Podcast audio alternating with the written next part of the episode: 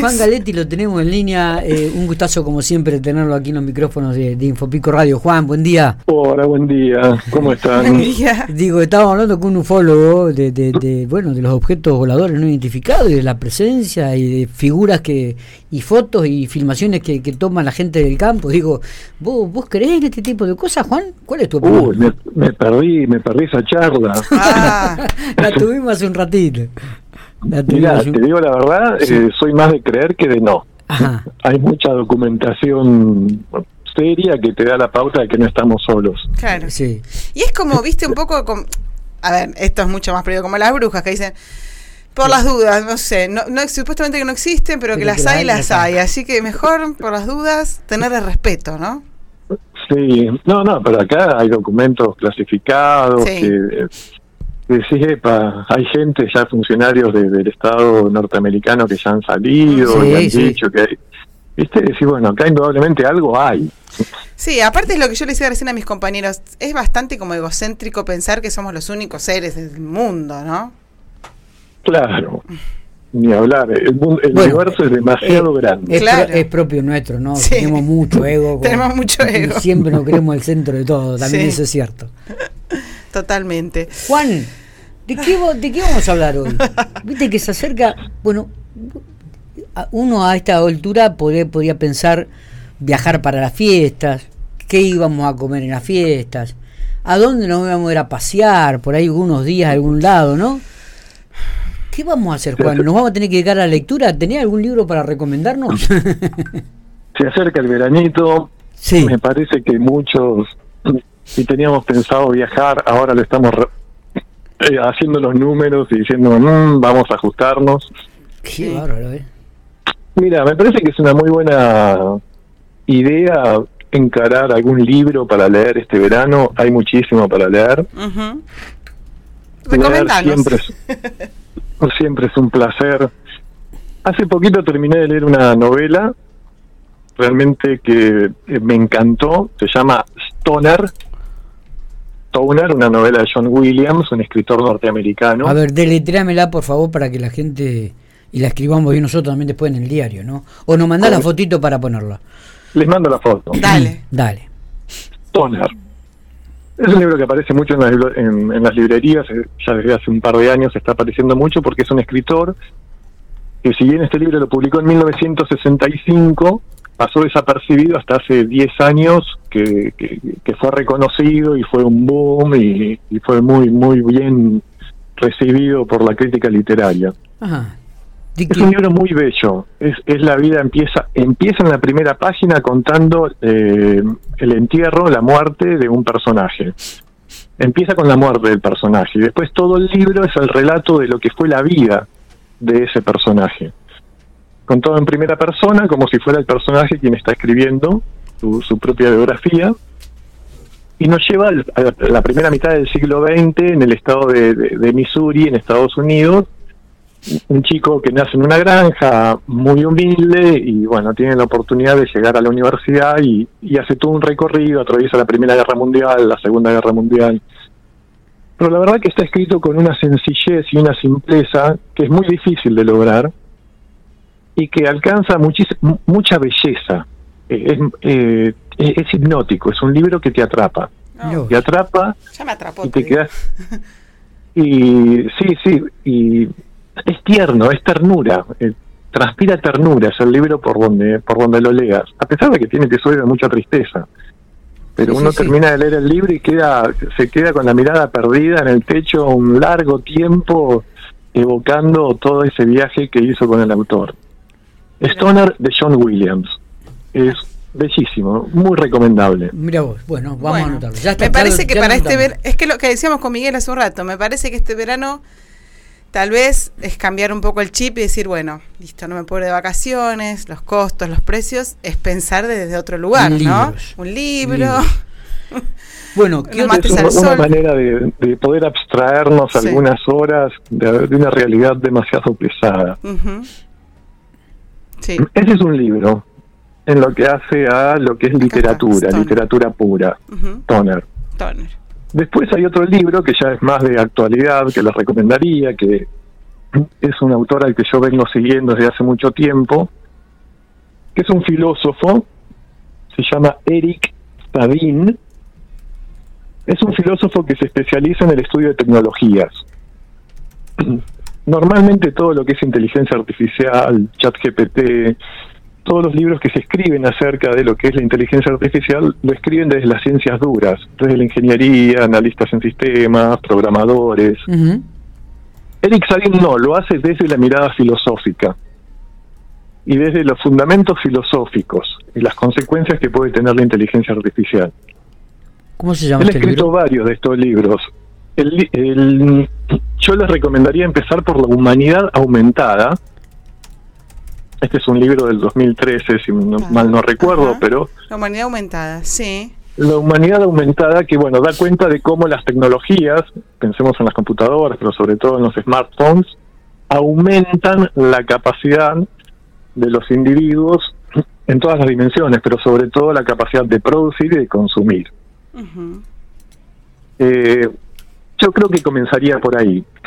Después tiene uno sobre inteligencia artificial, lo escribió en el 2018 y se publicó en Argentina en el 2020. Es fantástico porque esto retoma mucho lo que venimos hablando, Sí.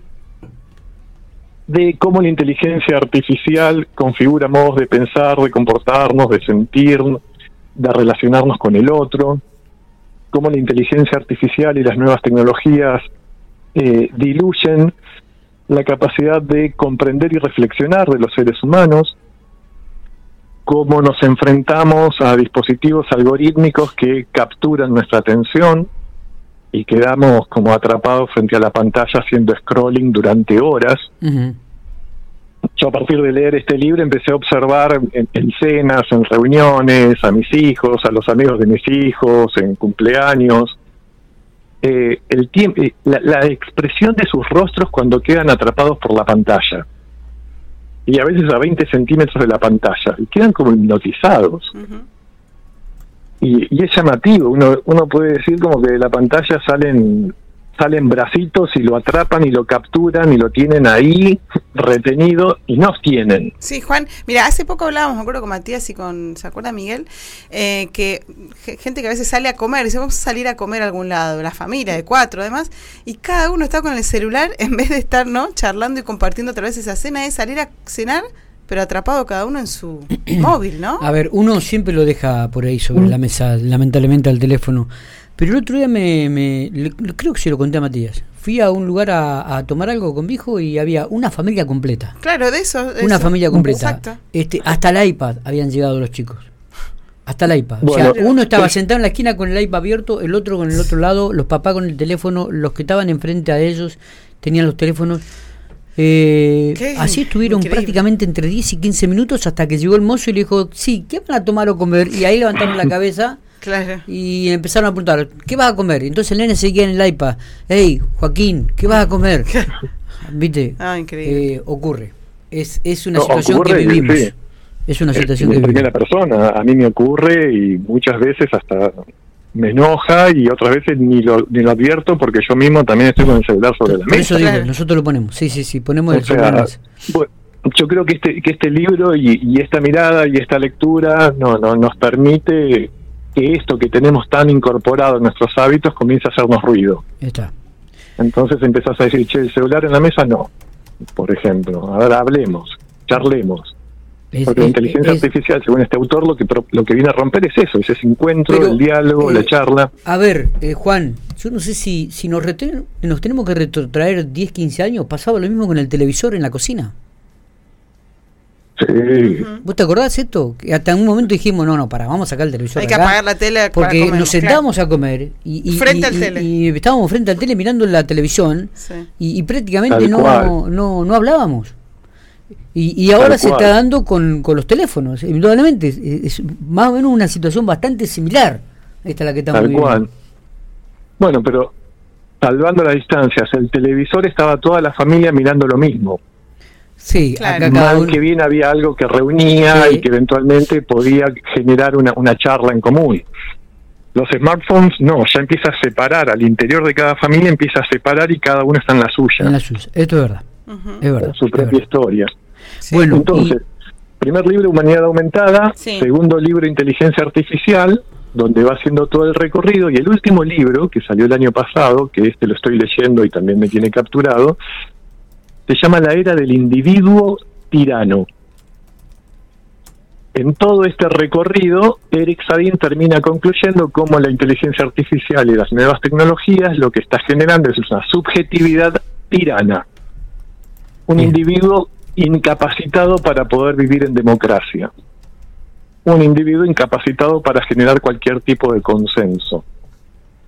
Entonces, nos arrimamos a sociedades tiranas, nos ar- arrimamos a ciudadanías que se consideran clientes y que el cliente siempre tiene la razón.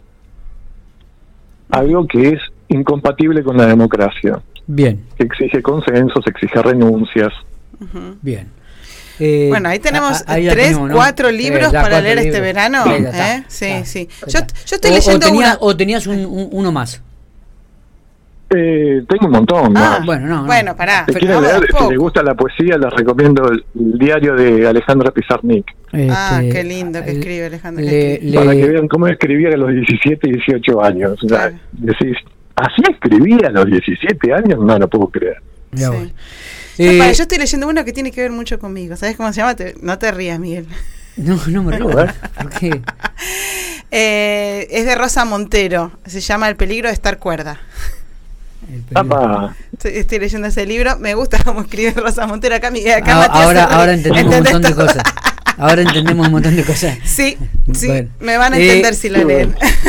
Juan, sería un desperdicio este, tenerte en, en el aire y no preguntarte una, aunque sea una pequeña reflexión Hmm. sobre la situación que estamos viviendo y, y sociológicamente cómo estás viviendo estas medidas económicas del presidente Milei.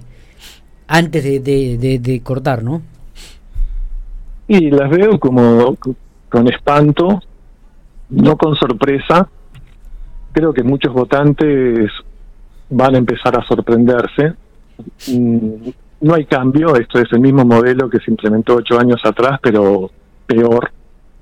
Es liberación de tarifas, liberación de precios con sueldos congelados y sin acceso al endeudamiento. Es decir, eh, y ahora están proponiendo blanqueo de capitales nuevamente y lo propone un personaje que fugó todo lo que llegó del FMI. Eh, creo que Milei, el, el- poder que tiene era su costado carismático, donde podría vincularse directamente con sus votantes sin atravesar, sin pasar por las, las instituciones, por el Congreso, pero estas medidas mm, castigan directamente a sus votantes. Eh, yo no sé si dentro de tres, cuatro meses eh, estos votantes lo van a seguir acompañando, se van a sentir defraudados y desilusionados con, con el incumplimiento de la palabra, porque lo que tenía mi ley, el principal capital político que tenía mi ley era la coherencia. Era la coherencia y decir que iba a ir contra la política, que iba a ir contra la casta.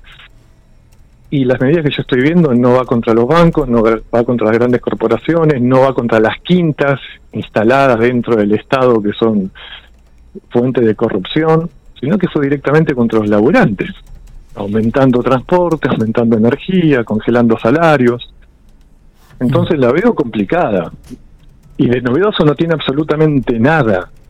Esto se ha implementado en el 75 con el Rodrigazo, lo ha implementado Martínez de O durante la dictadura. Ha ocurrido lo mismo con, con Hernán González y después Cabal en los 90 que ha hecho un intento en el 2016 y se fue por el gradualismo porque era muy radicalizado. Eh, esto no es nuevo en absoluto, es lo más ortodoxo, lo más viejo, lo más perimido, se ha probado y siempre el resultado fue de terror. De manera que los brotes verdes o la luz al final del camino eh, es irreal. O sea, la historia a mí lo que me dice es que en la Argentina, cuando se han tomado estas medidas, fue para peor. Y no hubo salida, no hubo Mm. luz al final del túnel. Juan, te agradezco muchísimo estos minutos, ¿eh? Un placer, como Bueno, siempre. ¿Eh? gracias. Un placer. Vamos a tener en cuenta los libros, ya lo anotamos. Mandar Sí. una fotito para escribir bien, sobre todo el, el- Ya tenemos, sí, el pero nombre sí. de los autores. Sí, sí, sí, sí. la- así también Ya, la gente sabe que puede comprar, Y, que puede y- leer y los este nombres verano. de los libros, obviamente. Ahí, ahí se los mando. Dale, Gracias, Juan. abrazo Un grande, abrazo Juan. Y saludos a la audiencia. Hasta luego.